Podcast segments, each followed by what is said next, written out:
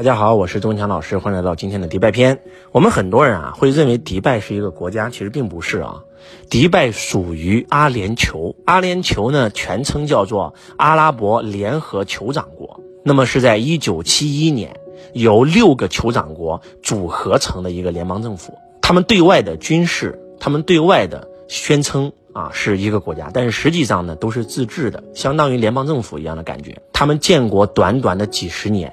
就从全球最穷的地方变成了全球最富有的地方，迪拜就是一个传奇，迪拜就是一个奇迹。你们想象一下，在一个沙漠里面，那个地方的人啊，真的是阿拉伯人在那个地方生活了几千年，一直是穷困潦倒，连水都没有，连资源都没有，连土地都没有，什么都没有，就是沙漠。但是就是因为他们发现了石油，短短的几十年，他们变成了最富有的国家。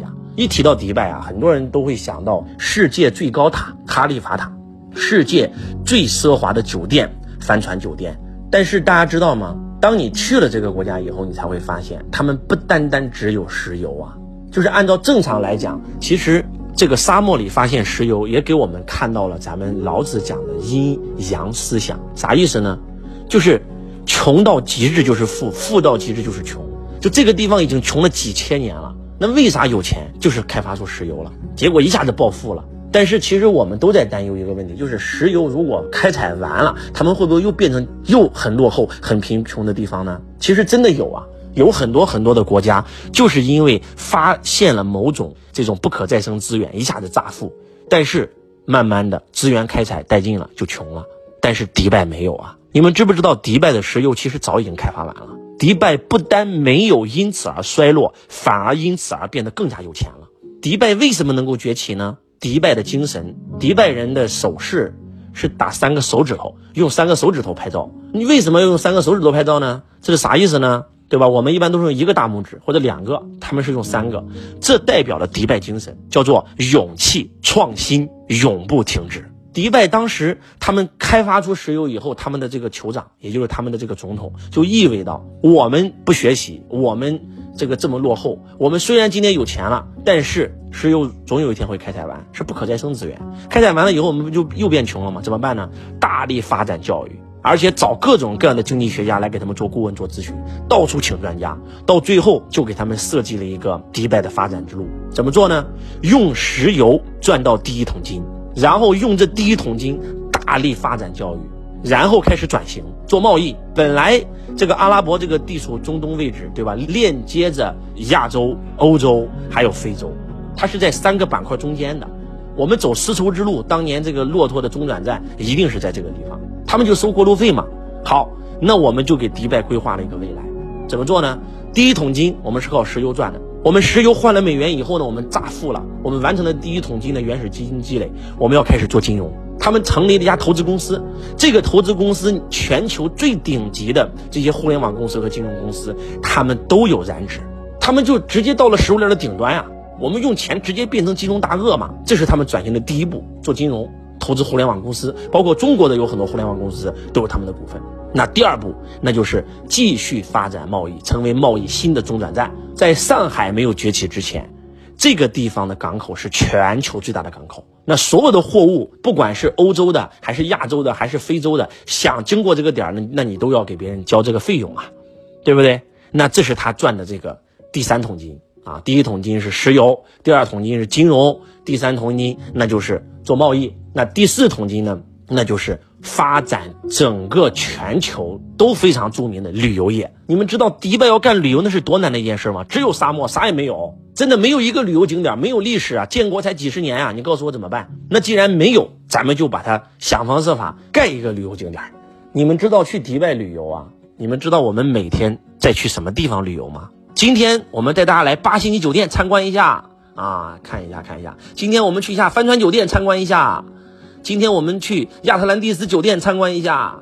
今天我们去哈利法塔参观一下。今天我们去他们的总统府参观一下。也就是说，我们去到迪拜参观的所有东西都是酒店，你能相信吗？酒店能变成旅游景点？想象一下，一个老外不远千里飞到中国，还花了好几万，结果来到中国以后来参观的是啊碧桂园酒店啊，你你参观的是万达酒店，什么概念？但是在迪拜真的就是这样，因为他们没有拿得出手的景点啊，对不对？所以他们就盖。最好的酒店，对吧？让迪拜一夜闻名的不就是帆船酒店吗？被称为全球最奢华的酒店吗？啊，住一晚啊，那个总统府知道多少钱吗？住住一晚他们的总统套房，不好意思，住一晚要四万到五万美金，而且最少要订四晚，人家才给你住，折合成人民币相当于要将近花一百多万才能住上他们的总统套房。那总统套房酒店里面看到的只要是黄色的，全是黄金，真黄金打造的，那都是用几十吨、几十吨的黄金盖，连马桶都是金的，马桶的那个淋浴呃，所有东西，水龙头全是金的，最奢华的七星级酒店。然后让迪拜一夜成名，但是一夜成名以后，你这个热度过去了，不就又没了吗？你得来第二波呀，干嘛呢？好，建全球第一高楼。本来这个全球第一高楼啊，叫迪拜塔，建到一半没钱了，就因为人家加入了这个阿联酋，阿拉伯联合酋长国，另外一个这个阿联酋的一个老大哥，然后呢就给他免息贷款，给他支持他，支持他以后，人家这个迪拜的酋长为了感恩。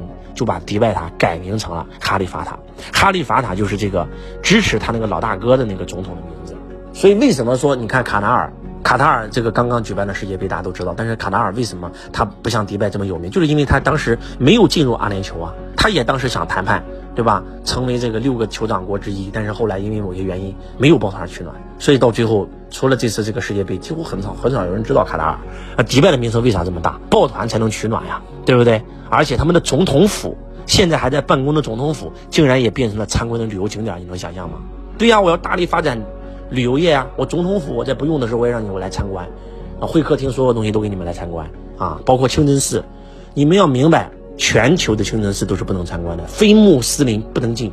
前段时间我去了以色列，以色列为什么这一次又会发动战争？就是因为他们的国防部长在清真寺旁边转了一圈，就搁这，在耶路撒冷，所以说。当我去到这个耶路撒冷的时候，当他们告诉我说：“哎，这个地方不能参观，只有穆斯林才能去”的时候，我还在想：“哎呀，我去过教堂，我也去过犹太人的会堂，我也去过寺庙，我也去过道观，那我唯一不能去的就是清真寺了。”结果这一次第一站我们就去参观清真寺，被誉为全球最奢侈、最贵的清真寺。哎呀妈呀，我去了以后也很震撼，真的是很殊胜的感觉啊！所以你会发现啊，他们连这个都能变成旅游景点，他们可是信仰伊斯兰教的国家呀，因为我国家要转型啊。我国王连总统府都让你参观了，对不对？那我的这个清真寺也让你们参观，这就是迪拜精神，这是在任何全世界任何一个地方它不可能发生的事情啊！所以去了迪拜以后才发现，真的，人家为什么能成功？我觉得真的值得我们去学习。我们作为一个企业也是一样，而且马上迪拜要盖一个超过现在世界最高楼的哈利法塔，马上要盖再盖一个，为啥又要盖呢？他要不断的刷新自己，让别人记住他呀！迪拜的这个酋长经常说一句话。世界第一高峰是什么峰？珠穆朗玛峰。第二峰呢？没人知道。世界都会只会能记住第一人，对吧？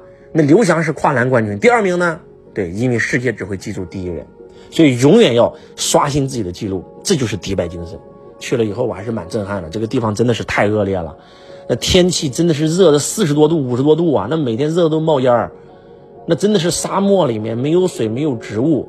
啊，能够活下来，能够变成全球最富有的国家之一，我的妈，真的是，真的是太值得我们学习了。希望今天周老师的分享能够唤醒你，我们下一期不见不散。我是周文强老师，我爱你如同爱自己。